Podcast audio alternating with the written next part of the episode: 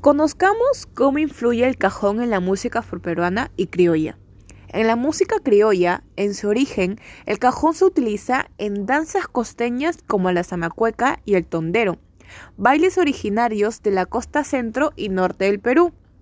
El uso de este instrumento fue popularizado con estos bailes, no mucho después de la fiesta limeña de la época virreinal denominada Fiesta de Amancáis.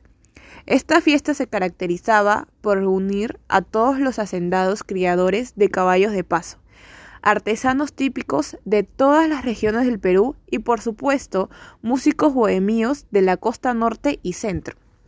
Dicen los cronistas de la época que los bares o chinganas de la Lima del siglo XVII se tocaba una especie de ritmo gitano primitivo, parecido a la bulería flamenca, golpeando los nudillos de los dedos contra las mesas. Incluía voces discordantes, aguardientosas, pisqueras o clarito, y acompañados por dos guitarristas. Años después, entrando al siglo XVIII, la zamacueca se tocaba con palmas y haciendo ritmo con los cajones de la casa o también con cajas de embalaje, o reemplazando las botijas primitivas hechas de piel de cabra. Anteriormente existían varios tipos de cajones para acompañar las jaranas. Hace no mucho, por ejemplo, se conservaba el estilo norteño, caracterizado por ser un cajón más largo y echado que tal actual cajón peruano moderno. Durante el siglo XIX se conocían a arpistas que tocaban la zamacueca, haciendo nuevamente, como en la bulería, repiques de palma y nudillo sobre la mesa de estas arpas o volteando las guitarras. El golpeo de las arpas es muy común en la zona norteña hasta hoy.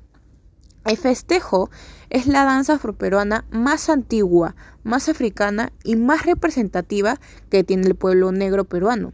El festejo tradicional se baila en los hogares, en las calles de los pueblos costeños, sobre todo en Cañete, Chincha, Pisco, Ica y Nazca, donde se ejecuta solo al ritmo de los cajones, tal como lo bailan las antiguas negras esclavas. En la música afroperuana, los negros esclavos usaban los cajones en los que transportaban la mercadería. Sus descendientes ya libres emplearon el mismo sistema, usaban todo aquello que le diera aquel repique con ritmo de rebeldía. Los cajones obtienen diferentes sonidos de repique, tocando en diferentes lados del cajón. Las puntas del cajón tienen un sonido, la parte del centro otro, el filo superior e inclusive descalvando una de las puntas superiores del cajón se obtiene otro sonido. En el siglo XIX el cajón carecía de forma definida, pero Porfirio Vázquez, un negro cultor de la música afroperuana, estandarizó su forma actual.